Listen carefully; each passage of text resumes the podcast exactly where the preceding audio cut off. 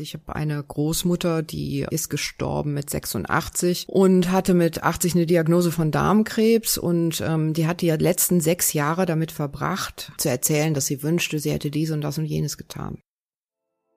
Da gab es so eine Sequenz, wo mm, die Circumnavigator, also die Weltumsegler, saßen und ihren Namen nannten und sagten, ähm, weiß ich nicht, ich bin Eva, ich bin Weltumseglerin. Und da habe ich einen Kloß im Hals bekommen und habe gedacht, genau das, genau das mache ich jetzt.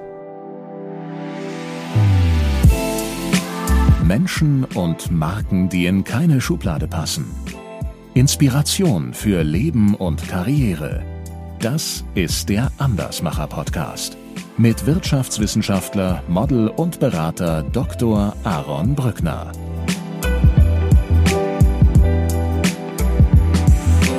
Ina, herzlich willkommen im Andersmacher Podcast.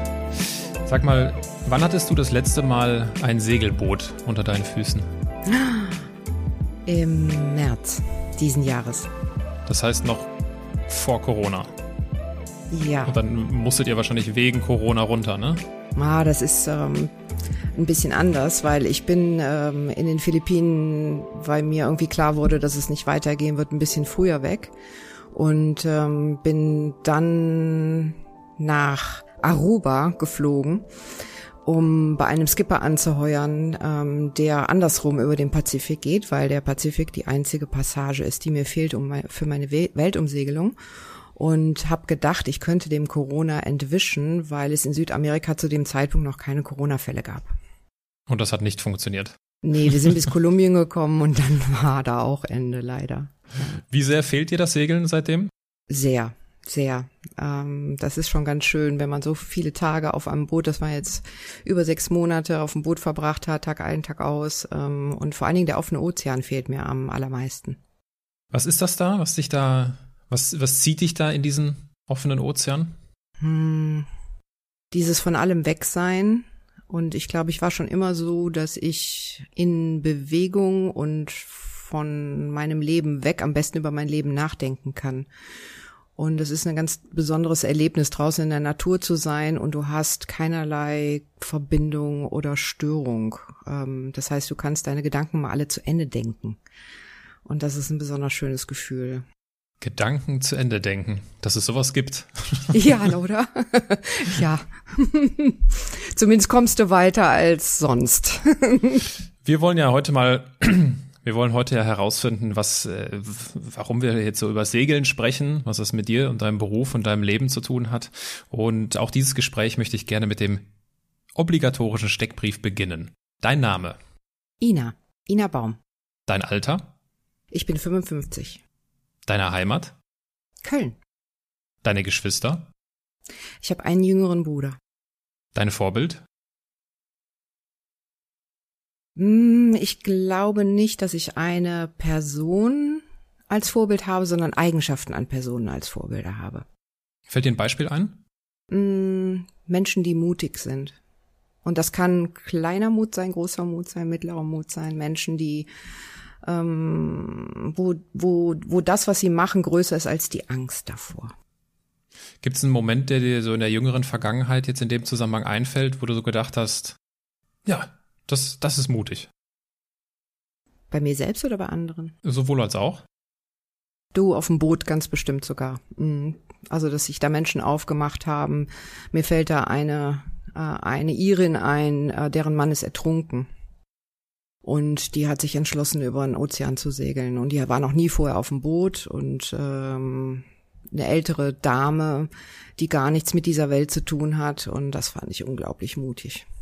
Also der Mann ist in einem anderen Zusammenhang ertrunken? In einem anderen Zusammenhang ist er ertrunken und ähm, sie hat das für, eigentlich für ihren Mann gemacht. Krass. Um sich mit dem Wasser zu versöhnen sozusagen. Das fand ich ganz besonders. Wahnsinn. Ja, wir, wir werden gleich darüber sprechen, wie es dazu kommt, dass, äh, ja, ich meine, das sind ja unerfahrene Menschen, die mhm. da äh, anfangen, um die Welt zu segeln und was es alles damit auf sich hat. Darüber äh, sprechen wir gleich. Bevor wir da hinkommen, äh, bevor wir aufs Wasser äh, gehen, in Anführungsstrichen, äh, stell dir vor, du sitzt abends an einer Hotelbar. Was würdest du bestellen? Was würdest du trinken? Ich würde mit Sicherheit nach einem Whisky Sour fragen. Whisky Wenn, Sour. Whisky Sour, ja. Stellen wir uns vor, ich säße auch an dieser Bar, du trinkst deinen Whisky Sour, ich würde meinen äh, Weißwein trinken und wir würden irgendwie ins Gespräch kommen. Hm. Zufällig. Worüber würdest du dich am liebsten mit mir unterhalten? Über das Leben, glaube ich, ähm, was dich gerade bewegt. Also ich bin jemand, der viele Fragen stellt, äh, wenn er Menschen kennenlernt. Und ähm, ich habe gerne echte und tiefe Gespräche. Also ich kann das auch mit dem Smalltalk, aber mich interessiert so ein bisschen die Essenz, was Menschen bewegt und was sie gerade beschäftigt. Und dann kommt ja kommt man ja von Hölzchen auf Stöckchen. Das heißt, mich ich würde dich wahrscheinlich fragen, was treibt dich gerade um? Bist du gut darin, Gespräche abzubrechen, wenn du merkst, ah, das geht hier irgendwie in eine Richtung, die mir nicht gefällt oder die mir nicht tief genug ist? Ja, ja, das Wie- kann ich auch. Wie, wie machst du das? Och, dann habe ich kein Gespräch, was auf mich wartet oder einen Termin oder ähm, ja, irgendwie finde ich Möglichkeiten, mich sanft da rauszuziehen, ohne dass es unangenehm für die andere Person ist. Mhm. Wir würden uns darüber unterhalten, du würdest mir viele Fragen stellen, ich würde dir wahrscheinlich auch viele Fragen stellen. Da kommen zwei Menschen aufeinander, treffen zwei Menschen aufeinander, die gerne Fragen stellen. Ähm, ich würde dich da mit Sicherheit aber irgendwann so diese übliche Frage stellen, so dieses, äh, ist ja, ist ja nett hier, Ina, ist ja eine charmante, äh, eine charmante Gesprächspartnerin. Was machst du denn so beruflich? Ich glaube, dann würde ich zurückfragen, ob du die kurze oder die längere Version haben möchtest, ähm, weil mein beruflicher Weg ein ungewöhnlicher ist und ich ähm, unterschiedliche Dinge tue. Ähm, aber ich würde dir mit Sicherheit davon erzählen, dass ich unter anderem Interkulturalistin bin. Das heißt, ich ähm, erkläre Menschen, wie man mit anderen Kulturen zusammenarbeitet. Ich bin Teamentwicklerin und das gerne in internationalen Teams ähm, mit hoher Komplexität, also ähm, wenig Ressourcen oder ein Innovationsauftrag über viele Grenzen hinweg. Äh, das sind so die beiden Hauptbereiche, in denen ich mich äh, mittlerweile bewege und die ich sehr liebe. Dann würde ich dich mal ganz sportlich in die Schublade Unternehmensberaterin stecken. Ja, kann man machen. Kann man machen. Ähm, wir haben ja am Anfang direkt über das Segeln gesprochen und äh, da würde ich auch direkt dran anknüpfen. Ich bezeichne meinen Podcast gerne so als eskaliertes Hobby. Also äh, es fing als Hobby an und dann ist es eskaliert. Und äh, ist das bei dir mit dem Segeln genauso? Ist das so ein eskaliertes Hobby? Äh, mittlerweile denke ich ja. Ähm, also ich bin in meiner Kindheit gesegelt mit meinen Eltern, weil mein Vater irgendwie unerwartet erwartet ein kleines, kleines Erbe hatte und dann haben wir hier am Rosee angefangen und dann sind wir später so im Eiselmeer und Dänemark und so weiter gesegelt. Und dann bin ich ganz lange Zeit nicht mehr gesegelt.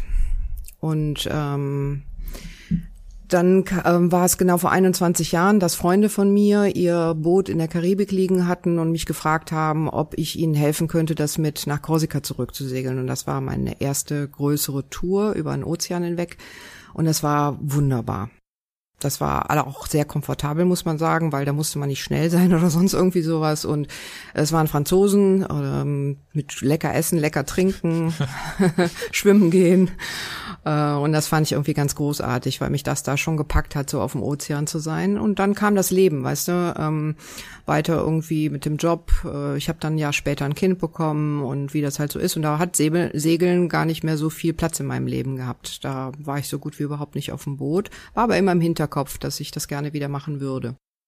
Ja, das hast du gemacht und zwar nennt sich das ganze Gerät Clipper Round the World Race. Ja. äh, wenn ich, also ich bin da absolut nicht vom Fach, deswegen äh, muss ich sowas äh, nachgucken und jetzt auch hier quasi vorlesen.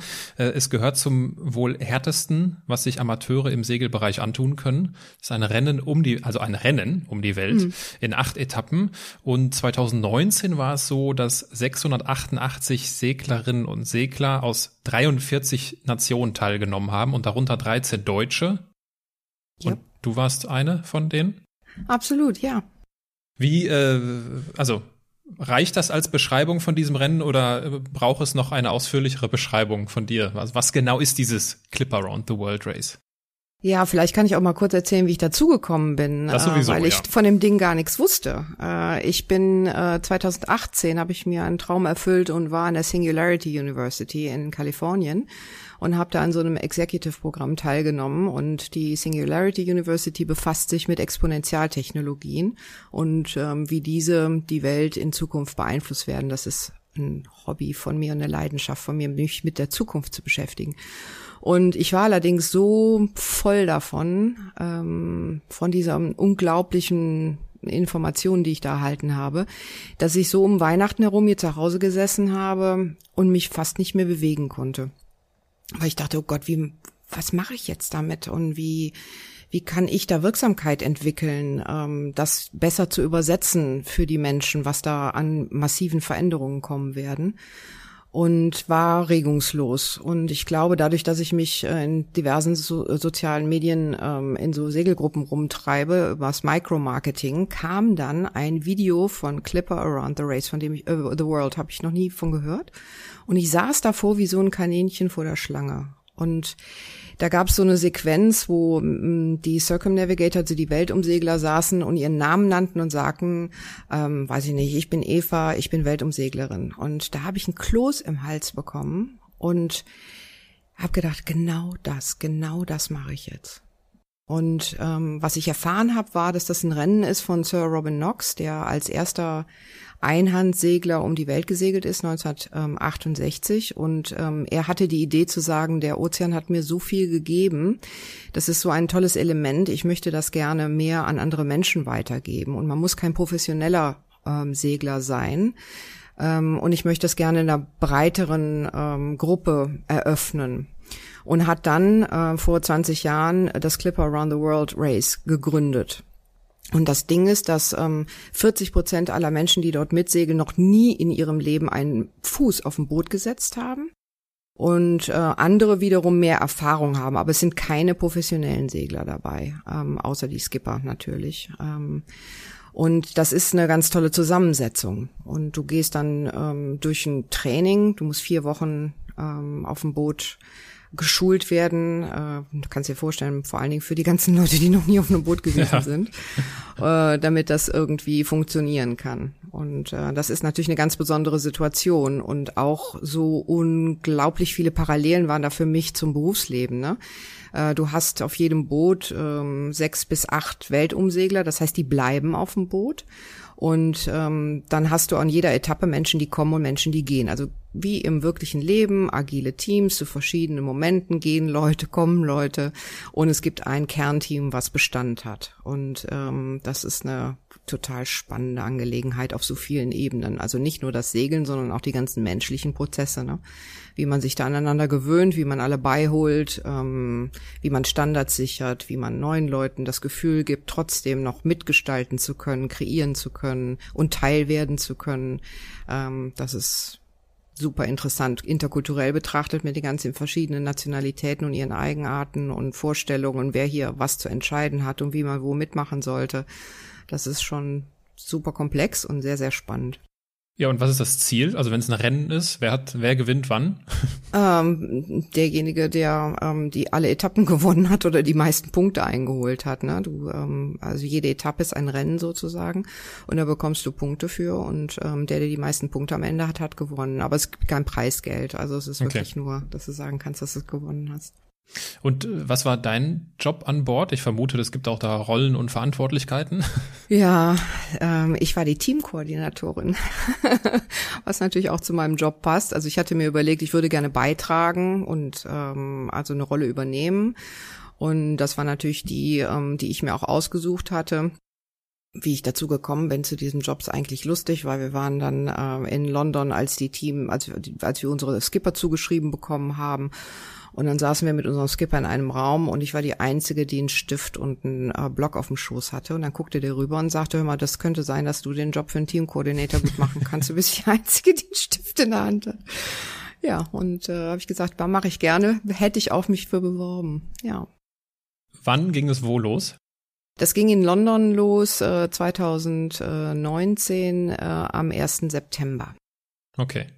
So, und äh, wenn ich das jetzt richtig verstanden habe, ist es ja noch nicht vorbei, ne? sondern unterbrochen. Genau, wir sind bis zu den Philippinen gekommen. Also wir sind von London nach Portugal gesegelt, von Portugal nach Uruguay, nach Punta del Este, ähm, von Punta del Este nach Kapstadt, von Kapstadt nach Fremantle, Australien, dann einmal südlich um Australien, Tasmanien herum äh, zum Great Barrier Reef und von dort hoch ähm, auf die Philippinen, also genau Halbzeit und mhm. ähm, wegen Corona dort gestrandet. Und jetzt soll es im August nächsten Jahres weitergehen, um die andere Hälfte und die letzten drei Etappen zu segeln. Mhm.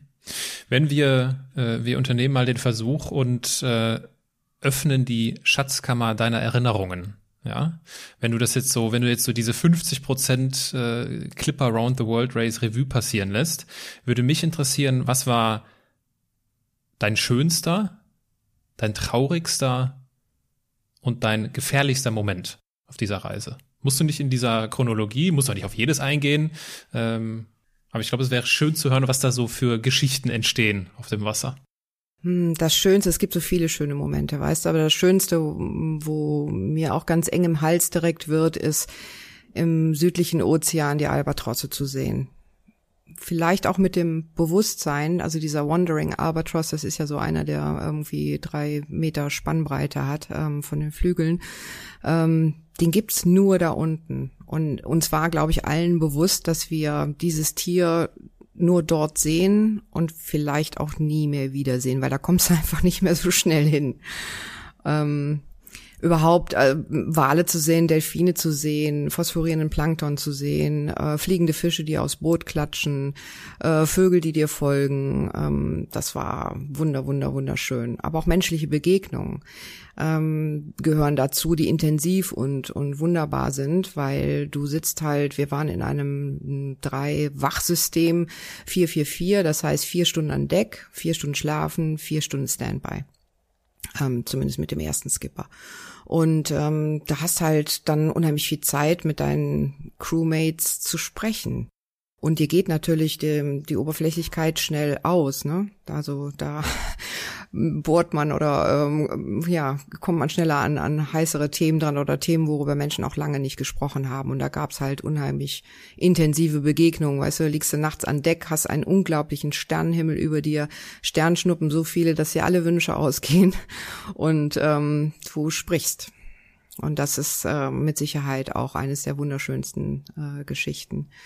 Ähm, der traurigste Moment, äh, der hängt gleichzeitig mit dem gefährlichsten Moment zusammen. Wir sind auf der zweiten Etappe von Uruguay nach Kapstadt in einen Hurricane 1 gekommen, ein ganz, ganz schweres Wettersystem und äh, hatten äh, dann jemanden, der sich recht schwer verletzt hat an Bord. Du bist immer angeklippt, äh, das heißt, du hast wie beim Klettern äh, so Clips einen längeren, einen kürzeren und du kriegst im Training schon immer sehr gut beigebracht, dass du so weit fliegst wie dein längster Clip.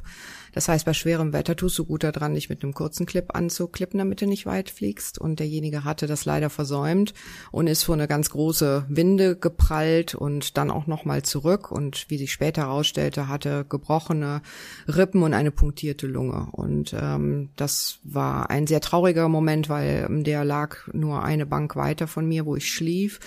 Und jede Bewegung des Bootes hat ihm fürchterlich wehgetan und ähm, der stöhnte und das war natürlich echt traurig ähm, zu sehen, wie sehr der gelitten hat. Ne?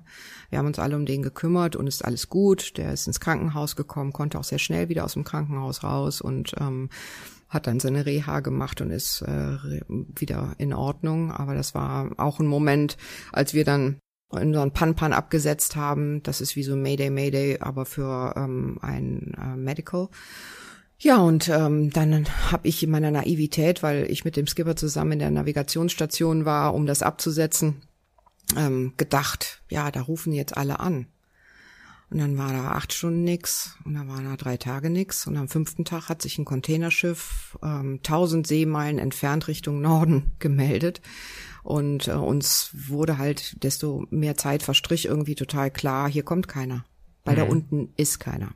und ähm, der hätte evakuiert werden sollen, hatte unser kanadisches Ärzteteam gesagt, aber ähm, wir waren zu weit weg für die Navies und ähm, für Hubschrauber etc. pipapo. Und da wurde dir nochmal klar, wenn du eine schwere Verletzung hast, äh, einen schweren Bruch oder irgendetwas, dass du da auch wirklich sterben kannst und da kann auch keiner kommen, um dir zu helfen.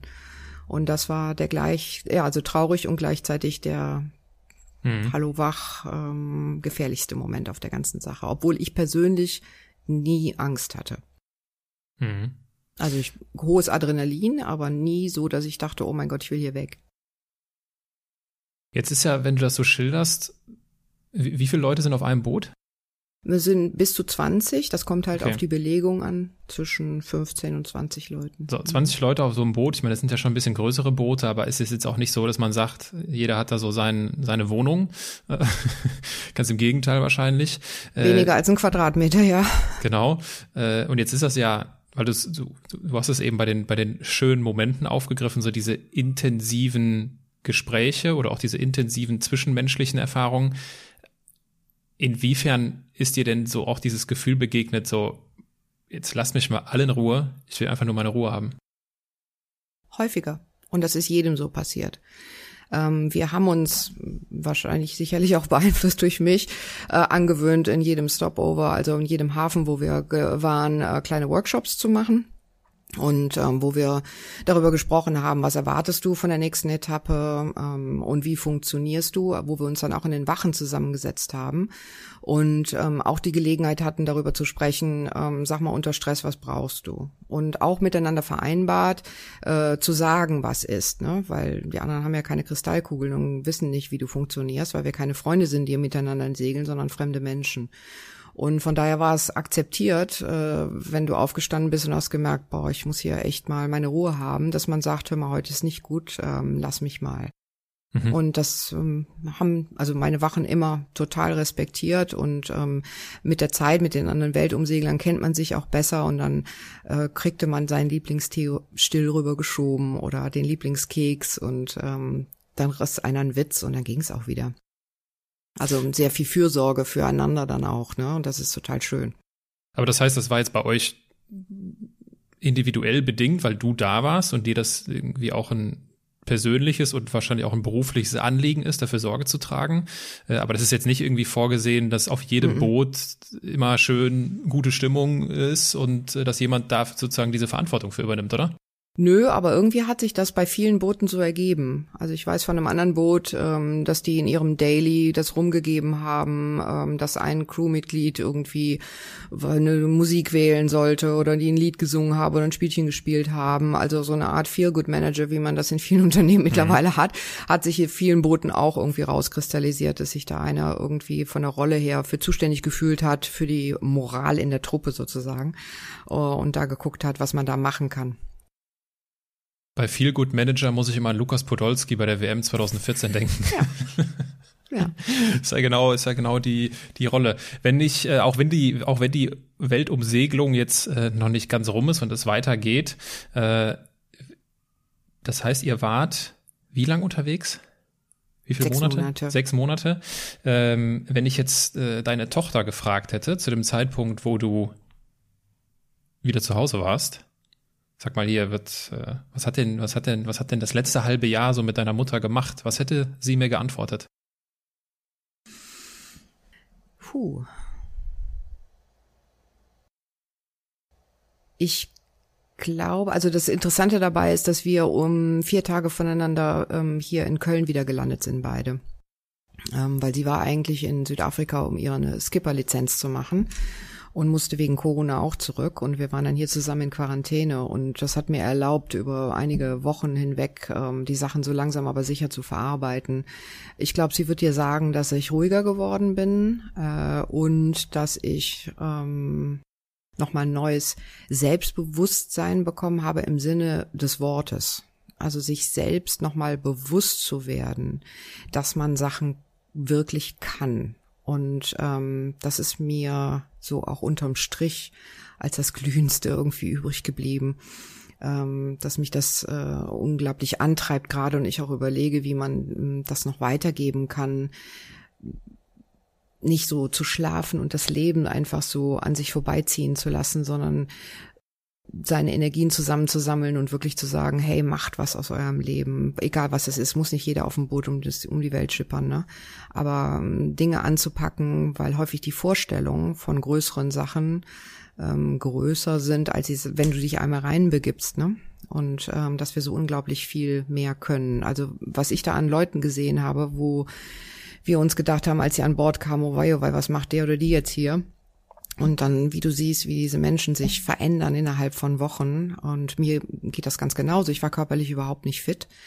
Ähm, hab dann zwar in der Gym da so ein bisschen rumgemacht äh, vorher, aber ich war jetzt wirklich nicht der prädestinierteste Kandidat für so eine Geschichte, ne? Und äh, zu sehen, wie dein Körper sich verändert, wie du mit dem Schlafentzug, ich bin nämlich ein Bär, was das Schlafen angeht. Das war meine größte Sorge, dass ich mit dem Schlaf nicht klarkomme.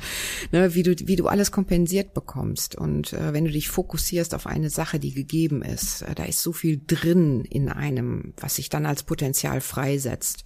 Und ich glaube, sie würde dir sagen, dass sie das irgendwie mitbekommen und gespürt hat, dass da so ein neues Lichtlein brennt.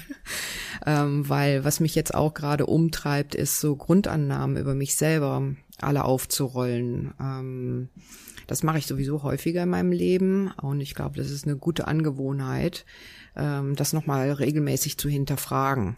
Und zum Beispiel meine sehr bequeme Grundannahme über mich selbst, mein ganzes Leben bis jetzt war, ich bin nicht sportlich. Mhm. Ähm, und äh, ich lese lieber das Buch auf dem Sofa. Das kann ich aber jetzt nach sechs Wochen ähm, nicht mehr sagen, nach den sechs Monaten nicht mehr sagen. Weißt du, wenn du jeden Tag da draußen bist und äh, schwerst körperlich arbeiten musst, ähm, muss ich mir jetzt eingestehen, dass ich das kann und dass ich da sogar Spaß dran habe und äh, das zum Anlass ähm, nehmend äh, weiter zu hinterfragen, was denke ich eigentlich sonst noch alles so, was hat sich festgesetzt und ähm, stimmt das überhaupt noch? Und manche Sachen mögen noch stimmen und andere Sachen stimmen nicht. Mhm. Hast du Ideen für Menschen, die das jetzt hören und sich denken, ja, stimmt, ich, ich sollte auch mal in so einem Zusammenhang mit mir in Klausur gehen. Hast du da Tipps und das vielleicht auch mit, äh, mit Blick auf die, deine berufliche Erfahrung, wie das gelingen kann, wenn wir plötzlich jetzt nicht in einem beruflichen Workshop sitzen, wo irgendwie zwölf Leute sitzen, sondern alleine zu Hause und uns Gedanken über unser Leben machen? Tja, ich glaube, das kommt immer so ein bisschen darauf an, wie du geschnitzt bist, ne? Ob du mehr introvertiert oder extrovertiert bist. Für die Introvertierten, glaube ich, ist ähm, Journaling eine ganz gute Geschichte und sich mal so ein paar Fragen zu stellen. Äh, was denke ich über mich und stimmen die Sachen ja oder nein? Das kann man auch alleine. Ähm, es gibt allerdings auch sehr viele Online-Kurse, in die diesbezüglich mittlerweile, äh, wo man da vielleicht so ein bisschen Anleitung bekommt. Und die Extrovertierten, die gerne im Dialog sind, ähm, die Zoom-Calls mit den besten Freunden aufzufrischen, indem man sich traut, traut, mal ähm, andere Gespräche zu führen. Hm, was ich sowieso finde, was wir häufiger machen könnten. Äh, gerade mit den engen Freunden, wo es okay ist, dass man sich verletzlich zeigt. Sich Fragen zu stellen, ähm, ne, wovor hast du Angst? Ähm, wenn die Angst nicht wäre, was würdest du tun? Ähm, einfach ein bisschen tiefer äh, hinzuschauen was treibt mich wirklich an oder was gibt es an, an Träumen? Ne? Was, was würdest du heute, ähm, wenn du mit deinem zwölfjährigen oder 16-jährigen oder 21-jährigen, 25-jährigen Ich sprechen würdest, was würde das denken, was aus dir geworden ist? Ähm, wenn du dich mit deinem Zukunfts-Ich unterhalten würdest, ähm, was würdest dir nochmal empfehlen zu tun? Ich glaube, was bei mir immer ein sehr großer Antrieb in meinem Leben war, ist, ich habe eine Großmutter, die ähm, ist gestorben mit 86 und hatte mit 80 eine Diagnose von Darmkrebs und ähm, die hat die letzten sechs Jahre damit verbracht, zu erzählen, dass sie wünschte, sie hätte dies und das und jenes getan. Mhm. Und ähm, das war mir so eine Riesenlektion. Ich habe heiden Respekt vor Reue. Und deswegen glaube ich, mache ich so viel in meinem Leben oder probiere es, weil ich finde, ähm, etwas zu probieren, es ist egal, wie es ausgeht. Du lernst immer was draus. Und wenn es nicht gut ausgeht, beziehungsweise du merkst, es ist überhaupt nichts für mich, dann kannst du es ablegen. Dann hast du das nicht mehr im Hirn. So hätte ich doch oder sonst was. Also Dinge zu tun, damit ich irgendwann, wenn es soweit ist, ähm, in seliger Ruhe mit einem Grinsen da liegen kann und sagen kann, puh, war ein volles Leben, ich habe ganz viel Sachen gemacht und hadere dann nicht so. Sie hat so schrecklich gehadert ähm, mit so vielen Dingen, dass sie bestimmte Sachen nicht gefühlt hat, bestimmte Sachen nicht gesagt hat und bestimmte Dinge nicht gemacht hat. Und ähm, ja, das ist, ist wahrscheinlich auch, wenn, wenn, wenn jemand sich selber nochmal befragen möchte, auch eine Geschichte. Ne? Der ist ein Klassiker in der Coaching-Welt, ähm, seine eigene äh, Rede fürs Grab zu schreiben. Ne? Ähm, was möchtest du, was Menschen über mich sagen, äh, wenn ich sterbe? Ähm, und wie kann ich gut gehen? Das bringt's dann nochmal auf den Punkt. Sind keine einfachen Fragen, ne? Und äh, das plumpst auch nicht gerade vom Himmel. Und es kann aber ganz, ganz tolle Abende oder Zoom-Calls mittlerweile in Corona-Zeiten mit einer Flasche Rotwein mit Freunden sein, äh, darüber mal zu sprechen. Mhm. Ja, danke, dass du das äh, teilst und auch danke, dass du von deiner Großmutter erzählst. Ich habe in Folge 151 mit einer der führenden deutschen Palliativmedizinerinnen gesprochen, mit mhm. Claudia Bausewein. Sie hat nämlich ein Buch geschrieben mit dem Titel 99 Fragen an den Tod. Ähm, und äh, sie hatte in dem Zusammenhang nämlich auch so von dem einen oder anderen Patienten erzählt und sie erzählte ganz konkret von einer Krankenschwester, die mit, äh, glaube ich, 50 oder knapp über 50 äh, gestorben ist mhm. und sagte kurz bevor sie halt äh, starb, äh, ja, aber ich kann doch jetzt nicht sterben, ich habe ja noch gar nicht gelebt. Und das ist nicht nur ihr so extrem tief in Erinnerung geblieben, sondern das ist halt auch irgendwie, also ich habe das dann auch in dem Moment gesagt, das ist halt richtig bitter, sowas. Das tut richtig, das tut beim Zuhören weh und ich will nicht wissen, ich will nie herausfinden, wie es sich anfühlt, genau. in dieser Situation zu sein.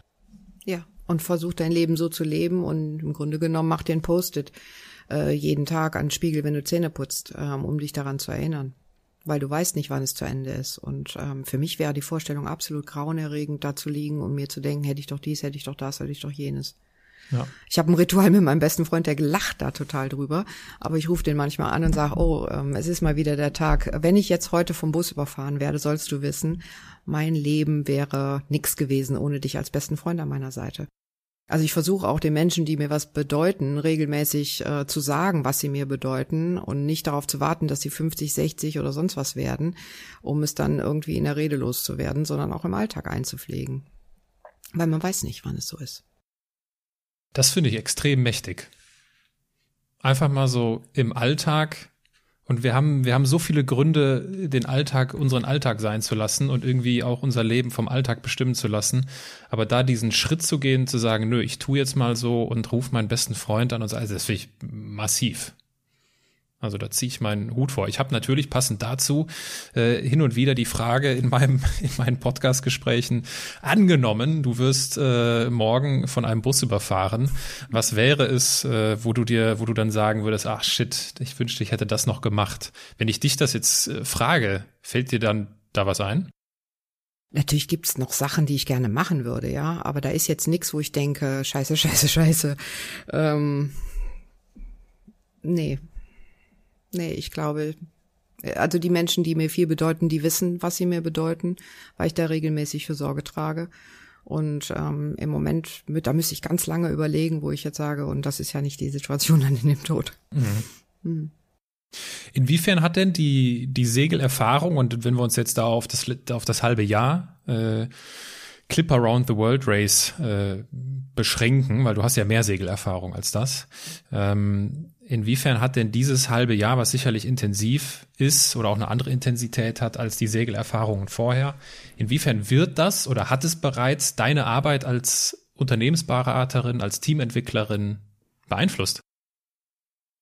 Ist vielleicht noch ein bisschen früh darüber zu sprechen sprechen beziehungsweise darüber nachzudenken, weil ich kam ja im April wieder, dann war der harte Lockdown und meine Arbeit, so wie sie vorher gewesen ist, äh, mit Teams im Raum, mit meiner norwegischen Kollegin zusammenzuarbeiten, war komplett runtergefahren. Mhm. Was mir total gut getan hat, ähm, weil ich glaube, es wäre schrecklich gewesen, nach dieser Erfahrung direkt wieder so in diesen, in dieses Hamsterrad einzusteigen. Und ich war ja auch losgefahren, um mir darüber Gedanken zu machen, ähm, wie es weitergehen soll. Das heißt, ähm, ich hatte einige Wochen und Monate Zeit, hier in Ruhe erstmal zu verdauen. Und ähm, habe angefangen zu lernen, zu schreiben darüber und habe da auch äh, Sachen gemacht, weil ich auch eine Grundannahme habe, dass ich nicht schreiben kann, was gar nicht stimmt. Siehe da. Und Und ähm, mir ist dann nochmal klar geworden, dass ich bewusster auswählen möchte, was ich in Zukunft machen möchte. Und ähm, zurzeit arbeite ich als ähm, guter Geist aus der Flasche in virtuellen Teams, was mir total viel Spaß macht, ähm, weil viele ja leiden darunter, dass sie alle von zu Hause arbeiten müssen. Aber ich, ähm, die, die Endantwort kann ich dir noch nicht sagen. Ich bin ein bisschen mit angezogener Handbremse, weil es im August weitergehen soll. Ja. Und äh, ich möchte keine großen Projekte oder sonst was gerade anfangen, ähm, weil es im August weitergeht und ich meine Kunden dann nicht auch schon wieder vertrösten möchte. Und ähm, ist ein ganz klein bisschen auch noch Plan B dabei, weil ich festgestellt habe auf dieser Segeltour, ähm, weil ich nämlich verantwortlich für ähm, die Segelmacherei bei uns an Bord war, einzig und allein aus dem Grund, weil ich nähen kann mit der Nähmaschine und habe dann so einen Kurs gemacht und ähm, ja, habe das organisiert an Bord und ähm, habe ein Sailloft in Kapstadt besucht, dank meines Skippers, der mir das möglich gemacht hat und guten Kontakt mit einer Segelfirma, die uns da unterstützt hat, äh, gehabt und ich könnte mir vielleicht auch noch mal vorstellen, da ein Praktikum zu machen und das Segelmachen so richtig zu lernen. Das macht mir unglaubliche Freude und das ist was ganz anderes. Aber ich habe mich schon häufiger in meinem Leben neu erfunden und ähm, mal sehen. Praktikum in Kapstadt wäre das dann? Ja, oder ich habe noch einen anderen Kontakt in Sri Lanka in einer großen Segelmacherei. Ähm, mal gucken, was sich da ergeben kann. Wenn ich das Wort Kapstadt höre, geht mein Herz auf. Ja, total. Schönste, mhm. also für mich persönlich so die intensivste äh, und mhm. schönste Lebensphase dort äh, verbracht. Äh, du hast, äh, Stichwort, äh, du hast schon äh, in deinem beruflichen Leben ganz andere Dinge gemacht. Ich habe gelesen, du hast in 45 Ländern gearbeitet. Yep. Das ist krass. Wie kommt das denn zustande? Naja, als Interkulturalist ähm, berate ich ja Firmen, die viele Standorte in anderen Ländern haben. Und ähm, ja, dann kommt das schon mal so zustande, ne? Dass es dann an den äh, Schnittstellen immer wieder Thematiken gibt und äh, dass man dann auch auf eine Art Roadshow geht für eine Firma. Und das addiert sich dann über diese lange Zeit ganz gut zusammen. In welchem dieser Länder, in welchem dieser 45 Länder hast du denn am meisten über das Leben gelernt? Puh. Kann ich nicht beantworten. ähm das ist genauso, wenn Leute mich fragen, welches der ganzen Länder, wo du warst, ist das Schönste, welches ist das Doofste. Ähm, ich finde, man findet Sonne und Schatten in allen Ländern ähm, dieser Welt. Äh, aber weißt du, was mich am allermeisten beschäftigt immer wieder, ist Russland. Ähm, weil ich finde, das ist eines der missverstandensten Ländern auf diesem Planeten. Und ich glaube, da habe ich sehr viel gelernt darüber, dass eine westliche Perspektive ganz schön einseitig sein kann. Also das war da so super auffällig. Aber über das Leben, ich glaube, das ist eher das, das, das Nomadensein schlechthin, sich mit Menschen auf diesem äh, Planeten über das Leben zu unterhalten und überhaupt zu sehen, wie unterschiedlich Menschen aufwachsen und wie unterschiedlich man das Leben sehen kann. Ah, das ist für mich ein, ein Lebenselixier ohne Ende. Das äh, wird auch nie langweilig und ich finde das äh, unglaublich bereichernd. Und dann lernst du bei jedem Gespräch. Mhm. Hast du ein Beispiel oder eine konkrete Situation, die dir einfällt, wenn es um das Thema äh, westliche Eindimensionalität im Zusammenhang zu Russland geht? Naja, ich glaube, dass wir hm, häufig das sehr vereinfacht sehen, dass die Regierung in Russland eine Art, äh, aus unserer Sicht, eine Art Diktatur ist. Und wir vergessen, dass das russische Volk oder die russische Kultur diametral am anderen Ende der westlichen ist und dass die auch eine andere Vorstellung davon haben, wie eine Führungskraft äh, sein sollte und wie sie agieren sollte. Und die ist diametral anders als das, was wir glauben. Und ähm, ich glaube, dem kann man ein Stück weit näher kommen, wenn man anfängt, sich regelmäßig mit Taxifahrern zu unterhalten. Und da hast du ja hier und da auch Russen dabei. Und ähm, ich kann gar nicht anders, als mich mit Taxifahrern zu unterhalten, gerade wenn sie von woanders herkommen. Äh, weil ich sie immer frage, was fehlt dir oder was äh, findest du gut hier? Ne? Also mich interessiert das einfach unheimlich. Und ähm, ich dann immer wieder das Gleiche höre, dieses Unverständnis, warum man so ein schlechtes Bild äh, über die russische Regierung hat und dass es doch wichtig ist, dass dieses flächengrößte Land der Welt mit so vielen verschiedenen ethnischen Gruppen von einer starken Hand regiert wird. ähm, und dass es Klarheit geben muss ähm, und dass jemand ähm, diese klaren Angaben macht, damit man durch dieses Leben, was an sich schon sehr schwierig ist, auch gut durchkommen kann. Und natürlich gibt es wie in jeder Kultur, in jedem Land ähm, kleine Gruppen, die andersdenkend sind. Aber man sollte auch nicht vergessen, dass der Großteil von Russland das genauso gut findet, wie es gerade ist. Und ich finde, das gilt es auch zu respektieren irgendwo. Ich habe mir allerdings, und das ist schwer für meine Freunde häufig, wenn wir abends äh, beim Dinner zusammensitzen, äh, abgewöhnt, ähm, über alles eine Meinung zu haben. Mhm. Ich kann Dinge auch einfach gut so ähm, nehmen, wie sie sind. Ähm, ich muss nicht unbedingt beurteilen, ähm, wie das ist, kann ich auch gar nicht. Ich bin ja kein Russe. Ich lebe da auch nicht im Alltag. Und ähm, ich weiß, dass meine Brille, mit der ich auf Russland gucke, begrenzt ist und dass sie stark geprägt ist von der Art und Weise, wie ich aufgewachsen bin und wie ich konditioniert wurde. Ja, das geht dann in so eine, es geht ja schon fast in so eine spirituelle Lebenshaltung, so diese Trennung von Beobachtung und Bewertung, ne? Ja. Mhm. Und ich glaube, dass es sich leichter lebt, also es wird sich leichter leben, je besser es einem gelingt, diese, diese Trennung sicherzustellen, oder? Ja, es gibt ja keine objektive Wahrheit, so oder so, ob du spirituell bist oder nicht. Das ist ja auch nur eine Geschichte. Ja. Äh, und ich finde, ähm, natürlich Sachen, die dir wichtig sind, da ist es wichtig, dass du eine Meinung hast und auch für deine Rechte kämpfst. Ne? Meine Tochter, die glühende Feministin ist, ich finde das toll, dass die sich so mobilisiert und äh, da an diesen Themen weiterarbeitet. Ähm, jedoch muss es auch okay sein, dass andere andere Themen haben mhm. und sie dann lassen zu können. Und lieber mal mit Neugierde hinzugucken. Ähm, wir hören ja auch nicht mehr zu, um zu verstehen, sondern wir hören zu, um zu antworten und ähm, lassen den Mann, anderen manchmal gar nicht erst zu Ende ausreden. Mhm. Wie denkt denn, wie denkt denn jemand wie du über Führungskraft nach? Also was, was ist das, was eine, eine wirksame von einer nicht wirksamen Führungskraft unterscheidet? Also wenn wir jetzt in Bezug auf Deutschland sind, ähm, dann ist für mich der Hauptgedanke, dass in Deutschland sehr viele Führungskräfte zur Führungskraft werden, weil sie das, was sie tun, am besten können. Und nicht, weil sie eine Liebe für Menschen haben.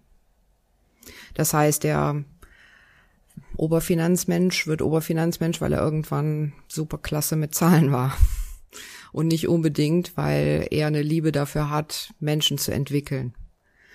Und ähm, eine gute Führungskraft ist ähm, unterschiedlich, je nach Umstand, in der sie wirken soll und braucht ein sehr, sehr breites Portfolio an Fähigkeiten, damit in verschiedenen Umständen das Richtige gemacht wird. Also es gibt nicht so einen Führungsstil, der jetzt irgendwie auf alle Mann passt.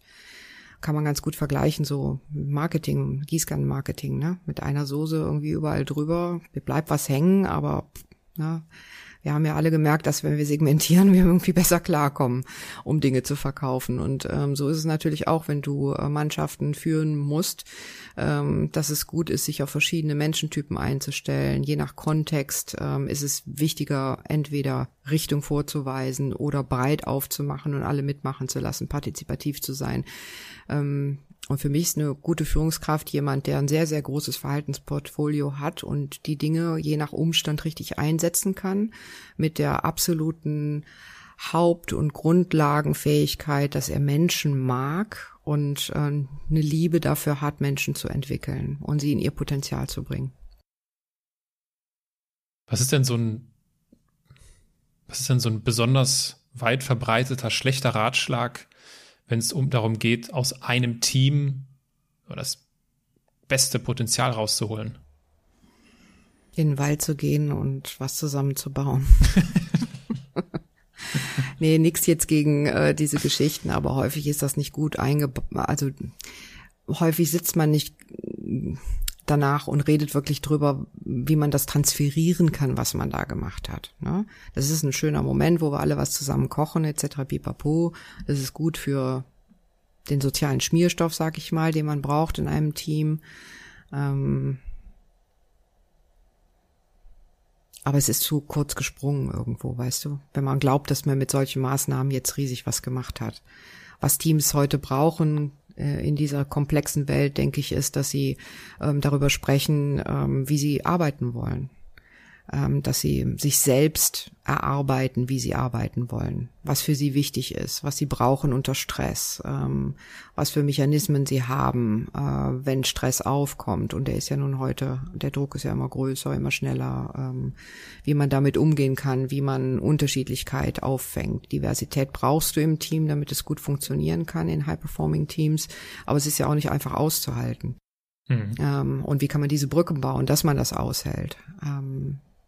Und das ist diese, äh, ich denke, diese, diese Wechselwirkung einer Führungskraft, individuell auf Leute einzugehen und trotz alledem die Gesamtheit im Blick zu behalten. Das gesamte System. Wie kann ich das System bewegen? Aber das System hat alle seine Antworten selber. Ich glaube, eine Führungskraft von heute muss ein guter Moderator sein. Ein mutiger Moderator sein. Jemand, der anspricht, was in der Luft schwebt. Mhm. Sind gute Eltern gute Führungskräfte? Hm, was eine super Frage.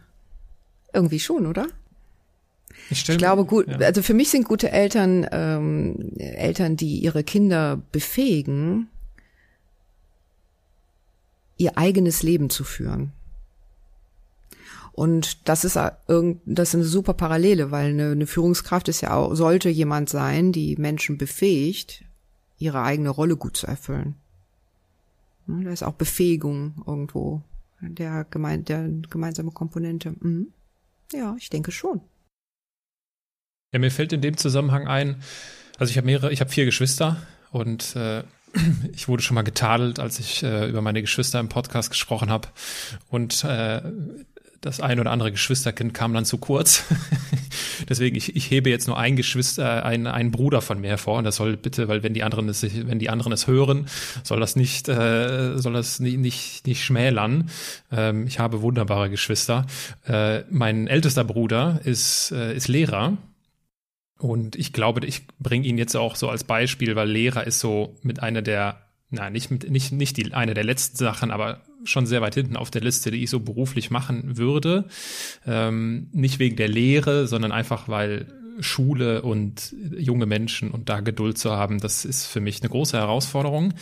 Ähm, und äh, er ist, so schaue ich auf ihn als kleiner Bruder, ein unglaublich guter Vater und auch ein unglaublich guter Lehrer, weil er jetzt nicht so laissez-faire ist, so macht mal alle und ne, macht, was ihr wollt, sondern klar, es gibt Regeln, im Zweifel gibt's auch strenge Konsequenzen, aber immer mit so einer Wärme dabei, die ich total faszinierend finde.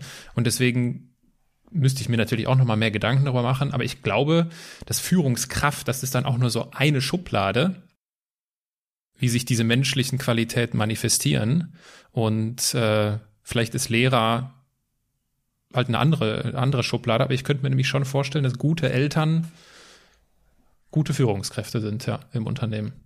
Ja, und ergänzend dazu, ähm, für mich ist das gar nicht so abschreckend, äh, der Lehrer, das, ähm, weil ich finde es total faszinierend, Menschen für Themen zu inspirieren, an die sie selber noch gar nicht gedacht haben. Und wenn du mal drüber nachdenkst, die Lehrer, die du noch, also ich meine, ich bin jetzt ein bisschen älter, wenn ich noch an meine Lehrer denke, ähm, dann bleiben natürlich die übrig, die diesen Funken irgendwie in dir wecken konnten. Ne? Ja. Also die über ein Thema mit Leidenschaft sprechen konnten und dir diese, mit dir diese Leidenschaft irgendwie so teilen konnten, dass es angefangen hat, dich auch selber zu inspirieren. Und ähm, das finde ich eine auch in meiner Tätigkeit immer wieder total toll, weil ganz viele Leute sind ja mit anderen Kulturen einfach nur genervt, ne? Ähm, aber da äh, ja so ein Interesse für zu wecken, dass das ganz spannend sein kann und immer wieder neuen Hebel zu finden, wie man jemanden begeistern kann oder wie man Einfallswinkel finden kann, äh, finde ich total spannend. Was ich total spannend finde, ist, äh, wenn ich deine Eltern gefragt hätte, zum Zeitpunkt deines Schulabschlusses, Sag mal hier, was wird denn aus der Ina mal werden? Was hätten die mir geantwortet? Du, ich glaube, meine Mutter hätte mit den Schultern gezuckt und gesäuft und gesagt, ja, das Kind, das weiß ich auch noch nicht, aber ich glaube, sie hatte immer ein Gefühl, dass ich das schon geritzt kriege. Weißt du, mein Werdegang ist ja auch insofern anders, als dass ich Abi gemacht habe. Ehrlich gesagt mehr schlecht als recht. Äh, ne, ist gerade noch so durchgeflutscht und ähm, dann habe ich versucht zu studieren und das hat überhaupt nicht funktioniert. Und ich war auch der festen Überzeugung, dass ich echt zu doof bin zum Studieren. Ich passte aber schon in der Schule nirgendwo rein und das hat sich dann in, an der Uni fortgesetzt. Ich habe gedacht, das ist alles zu hoch für mich. Ich konnte damit überhaupt nichts anfangen. Und habe nebenher in einem Eiscremeladen gearbeitet und ähm, mein damaliger, also der Eiscremeladen hat er gewechselt und dann kam da so ein Typ vorbei und ähm, sagte, und wie, wie findest du? Und ich kann nicht so gut meinen Mund halten, ne? hab gesagt, ja, sieht ganz nett aus, aber hat einer nicht so richtig nachgedacht, wie man Eis verkauft, ne? weil die Sachen sind ja alle nicht richtig angeordnet. Und so entstand dann ähm, eine Beziehung zu diesem Menschen, der mich später auch eingestellt hat. Und ich bin auf einem, muss ja vorstellen, ich bin 55, ne? Das war damals ganz schön ungewöhnlich, äh, ohne Studium dann in das Berufsleben gerutscht, weil jemand mein, an meine Fähigkeiten geglaubt hat und mir immer den Praxisbezug gegeben hat. Und ähm, wir haben dann auch so ein moralisches Abkommen irgendwie gehabt. Ich sagte, du, ich schmeiß jetzt alles hin, ähm, aber du musst dich mit mir beschäftigen, weil ich weiß nix, mein Name ist Hase. Und das hat dieser Mensch auch gemacht über vier Jahre, ähm, weil ich wusste nicht, was eine Buchhaltung ist. Ich wusste gar nichts. Und der hat sich mit mir abends hingesetzt und ich habe auch damals angefangen, mir so ein Mentorennetzwerk aufzubauen, weil ich nie schüchtern war zu fragen. Und ähm, Menschen sich dann mit mir beschäftigt haben, sich hingesetzt haben nachts und gesagt haben, ja, okay, pass auf, eine Buchhaltung, Kreditoren, Debitoren, so und so funktioniert das. Und ich habe alles im Grunde genommen über die Praxis gelernt und bin damit ziemlich weit gekommen. Und das hat meine Mutter natürlich damals ähm, nach direkt nach dem Abitur, weil das Abi war nicht so besonders und ich hatte Reisen im Kopf und wollte weg und war immer irgendwie anders, sowieso wie alle anderen, äh, auch in meiner Familie. Die hat sich ein bisschen Sorgen gemacht, oh wei, oh wei, wie wird das alles? Aber hatte auch immer großes Vertrauen in mein Tun. Gab es dann so diesen, diesen Moment, wo du diese Angst oder diese innere Überzeugung, ich bin zu doof, um zu studieren. Also ich bin da nicht irgendwie, das ist nicht, da passe ich nicht rein. Das gab es so den Moment, wo du das ablegen konntest, wo du gesagt hast, nee, das stimmte einfach nicht. Weißt du, das war ähm, ganz lange Zeit in meinem Berufsleben ein unglaublicher Antreiber, weil ich irgendwo in dieser Zeit damals noch wirklich Schiss hatte, ähm, dass das jemandem auffällt. Das heißt, ich habe geackert wie sonst was ähm, und habe aber dann auch begriffen, weil ich hatte so einen herausragenden Chef, der dieses unglaubliche Wechselspiel hatte von fördern und fordern. Der kam zu mir ins Büro und sagte, du, wir können die Buchhaltung von dem Laden sowieso nicht mehr mitmachen, äh, mitbenutzen. Bau uns mal eine Buchhaltungsabteilung auf. Ey, ich habe da gesessen und gedacht, was will der von mir? Was Buchhalten? Was wo? Und wie gesagt, dann hat mir jemand anders was erklärt und dann habe ich mich eingearbeitet und ich habe auch gemerkt, dass ich, wenn ich ähm, das brauche, ich mir in ganz kurzer Zeit unglaublich viel Wissen reinballern kann, weil ich die Anwendung dann habe und ich verstehe das dann auch und ich kann das dann auch. Und ähm, das heißt, das Selbstbewusstsein, das kam recht schnell, weil jemand in also an mich so sehr geglaubt hat und in mich so vertraut hat und mir so viele Möglichkeiten gegeben hat, das auch immer und immer wieder zu zeigen. Und trotz alledem war es dann für die weitere Außenwelt irgendwie so ein bisschen Antreiber. Aber die Firma war amerikanisch und da zählt, wie gut du bist und da guckt keiner nach, was du für Scheinchen hast, wie das hier irgendwie häufiger der Fall gewesen ist. Das ändert sich ja auch gerade sehr. Quereinsteiger sind ja jetzt viel akzeptierter, als es damals der Fall gewesen ist und ähm, ja, da ging das.